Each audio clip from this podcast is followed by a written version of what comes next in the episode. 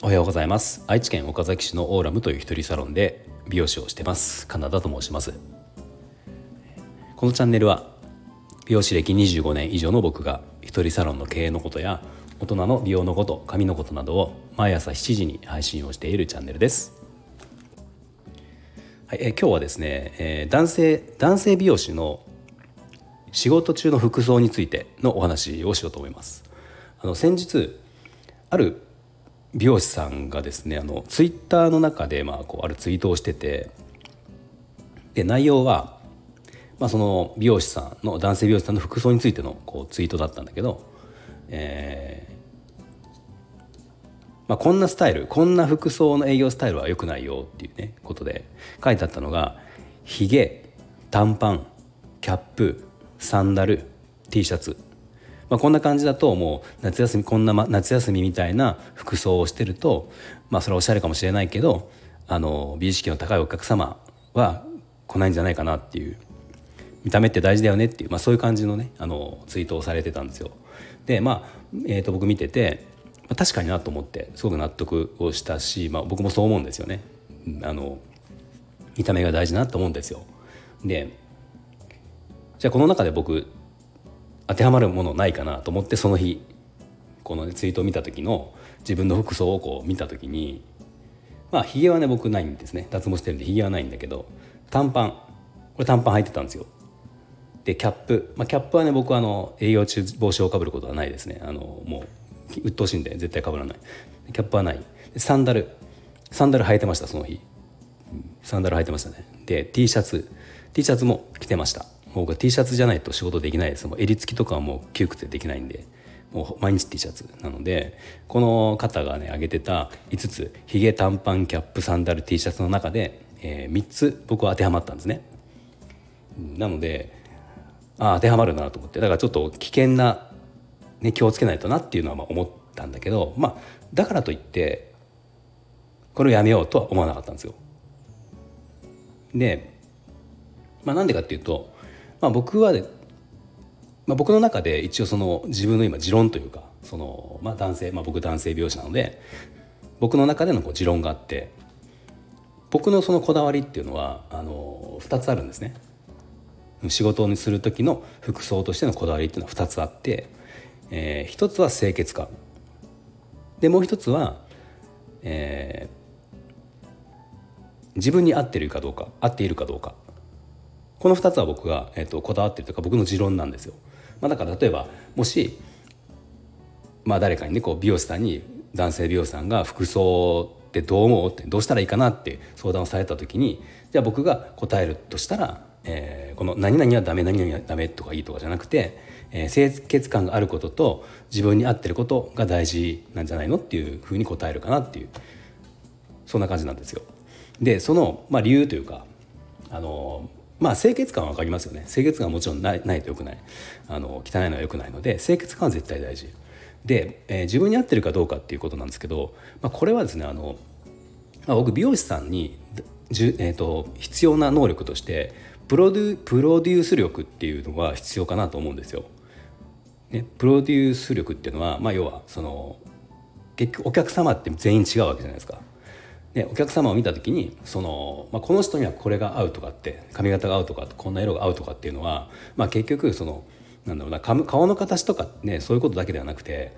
この人のファッションとか考え方とか、まあ、キャラとか、まあ、いろんなことがこう考慮されないといけないわけですよね。でそれをしようと思った時にそれができるかどうかってまずそもそもが美容師さん自体が自分のことをねこう自己プロデュースできてないとできないと思ってるんですよ。うん、自己プロデュースするできるってことはだから自分が何が似合うかとか自分が何を着たら印象が悪いのか何を着たら印象がいいのか何を着たらおしゃれに見えるのかとかで何を着たら清潔感がなく見えるかあるあるように見えるかとか、まあ、そういう部分もう自分のことをプロデュースできてないと人のことをこうプロデュースすることってできないと思うんですよね。なので、まあ、僕はその一つ一つのアイテムとかひげがあるないとかではなくてその自分に似合うことをこう追求してて分かってるかどうかっていうことはすごく大事かなと思ってるのがまあ僕のその、え、仕事中の服装のこだわりですね。まあ、だから見た目が大事っていう意味では僕も全くその、ね、ツイートされてた方と全く同意見で、まあ、だから基本的には同じなんだけどそう細かなところの考え方が違うかなっていうところですね。で、まあ、僕自分のことをじゃ言うとそのさっき言ったようにひげはもう脱毛してないんですよ。なくてで短パンはもう今夏はねほぼ毎日短パンですね。もう一回短パン入ったらもうあの僕はもうああの長いの無理なんで短パンなんだけど、まあ、その代わり、えー、すね毛も脱毛しています。うん、すね毛も脱毛してあのー、あと、まあ、帽子はかぶらないって言ったけどサンダル。サンダルに関してはあの、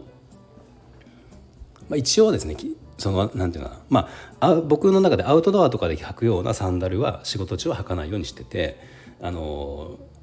基本レザーとかにしてます、まあ、ちょっとサンダルの中でも少しあのまあサンダル自体カジュアルかもしれないけどカジュアルに寄りすぎないようなつもりでレザーのサンダルを履くとかしてますね。まあ、T シャツに関してはあれですね、まあそんうんまあ、そこまであのこだわってはないけどあでも、えーと、やっぱりカジュアルラフすぎるのは良くないなと思うのであの、まあ、今年は結構僕あの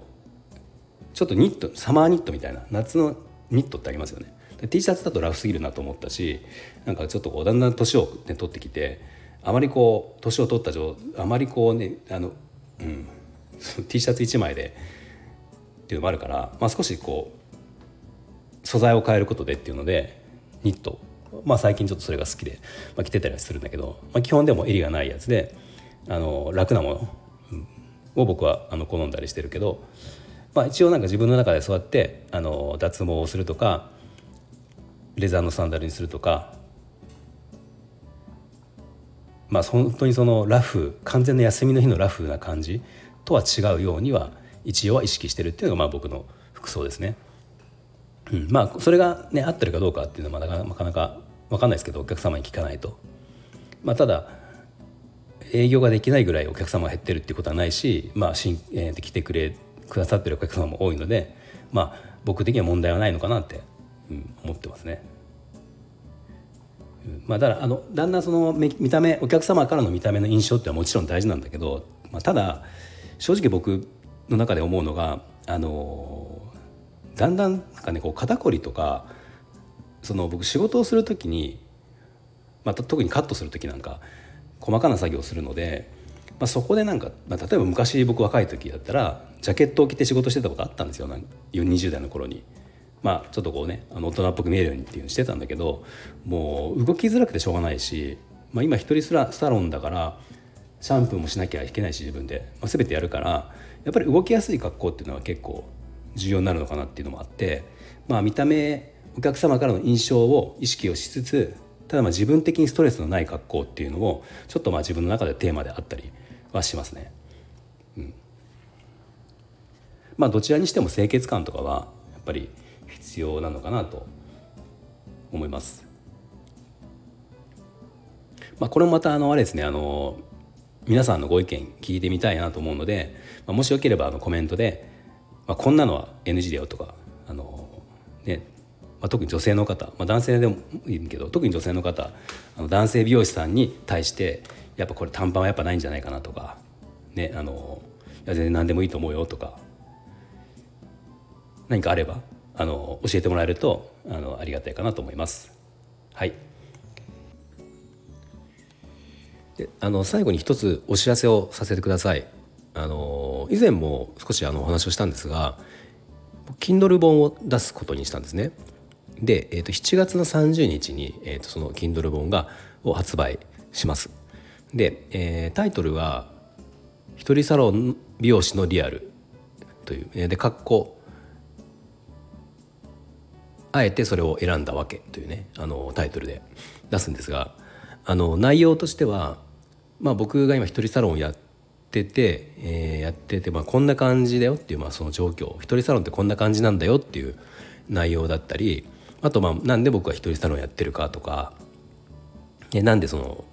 あ、の人を雇うことをやめたかとやめたのかとかあ一人サロンあとはやってて軌道に乗るまでにやってきたこと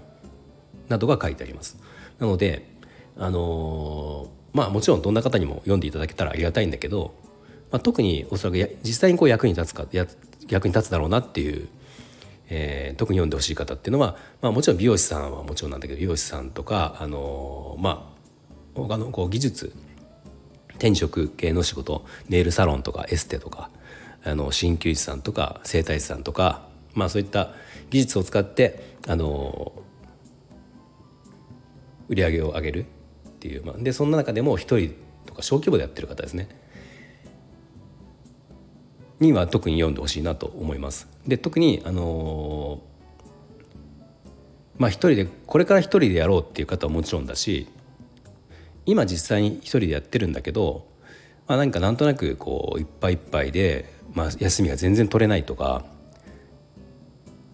なんとなく思ったような売り上げが立たないとか集客がうまくいかないとか、まあ、少しでもこう悩んなんかモヤモヤ悩んでるような人っていうのはあのに読んでいただくと少しヒントになるようなことが